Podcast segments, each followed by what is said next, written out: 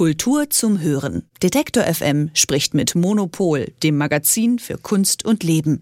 Jede Woche bei Detektor FM. Das neue Heft von Monopol ist da. Ab morgen auch am Kiosk erhältlich. Und in der Märzausgabe geht es um die neue Sachlichkeit.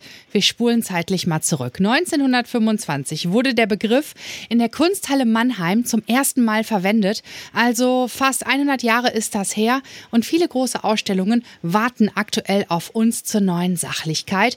Und auf dem Cover vom neuen Monopolheft ist ein Werk von Christian Schad. Es zeigt seine geliebte Maya. Ihre Haare sind dunkel, halb lang, also bis zu den Ohren. Die Lippen keck rot geschminkt, die Augen mandelförmig groß. Dazu trägt sie ein Cocktailkleid mit angesteckter. Orchidee. Und nochmal zurück zu den Augen. Man sieht Augenringe und ihr Blick ist skeptisch kühl, so ein Kühlschrankblick. Der kalte Blick steht da auch, die Renaissance der neuen Sachlichkeit. Und darüber spreche ich unter anderem mit Elke Burt, der Chefredakteurin von Monopol. Hallo. Hallo. Elke, in äh, diesem Jahr, also 2024, knapp 100 Jahre später, können unsere Augen die neue Sachlichkeit besonders gut empfangen. Warum? Die neue Sachlichkeit ist ja die Kunstbewegung der Weimarer Republik und äh, sie reagiert auf die vielfältigen Krisen der Zeit und allein wenn man sagt vielfältige Krisen, fühlt man sich ja schon gleich wieder ganz in der Gegenwart.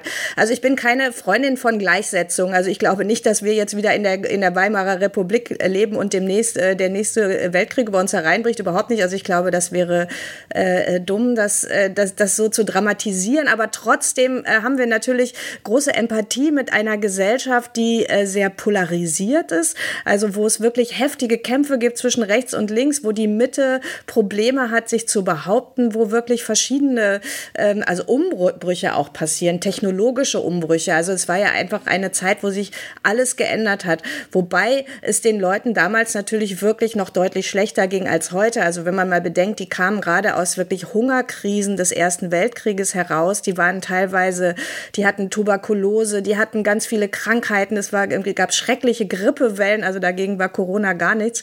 Also es ist äh, wirklich so, dass die 20er Jahre sind eine, eine, eine gesellschaftlich, politisch, sozial schwierige Zeit und das äh, sieht man eben in diesen, äh, in, in dieser neuen Sachlichkeit, die ja eine ganz klar realistische Bewegung ist. Also auf der einen Seite, also es ging wirklich darum zu zeigen, was ist, aber auch ähm, das dann wiederum ein bisschen zu überzeichnen, um es wirklich lesbar zu machen.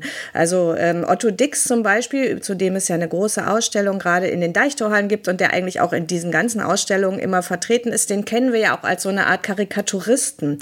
Ähm, also der gleichzeitig äh, natürlich ähm, die Typen seiner Zeit, also die neuen Frauen zum Beispiel der Weimarer Republik mit den kurzen Haaren, die geraucht haben, die Journalistin, also sozusagen meine Vorfahrin, sehr genau ge gezeigt hat, aber fast überzeichnet, wie comicartig und auch so auf so eine brutale Weise, also dass man wirklich auch so eine Trauer spürt und äh, auch die Hässlichkeit spürt. Man sieht auch zum Beispiel Frauen in Palettenkleidern, die aber dann total abgemagert sind und so fahl im Gesicht aussehen.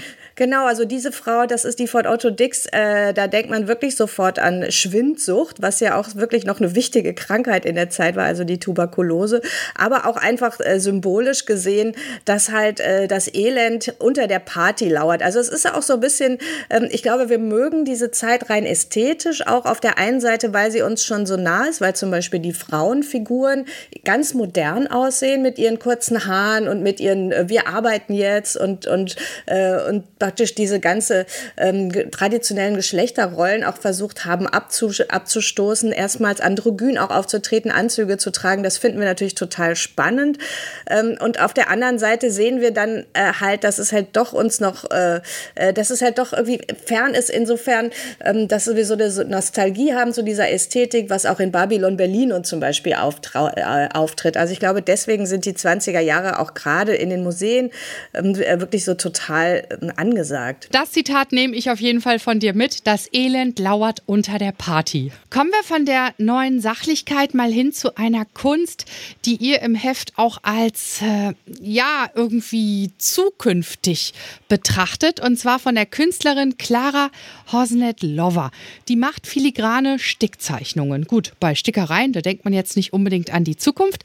Was ist das für Kunst, die sie macht und was macht sie so besonders? Also wenn man mal von der was gesehen hat auf einer Messe oder oder in irgendeiner Galerie oder so, da bleibt man total dran hängen. Also von Weitem sieht es so aus, als wären das einfach so äh, raumgreifende Installationen, wirklich sehr, sehr groß. Das sieht aus wie so Aliens. Das ist aus so einem, äh, das ist äh, aus so, so Leinen, Leinenstoff, der aber so verfilzt ist. Und ähm, also ich habe ehrlich gesagt äh, von weitem mal auch eine riesige, vergrößerte, äh, behaarte Vulva gedacht. Äh, aber es können auch irgendwelche Monster sein oder so. Also es ist, das sind wirklich total interessante Gebilde. Und wenn man da näher kommt, sieht man, dass das eigentlich so eine Art äh, Trägermedium nur ist für kleinformatige Bilder. Und diese Bilder sehen fotorealistisch aus. Also es sieht wirklich aus, als wäre es wirklich total, äh, als, als wie eine Fotografie oder abgemalte Fotografie.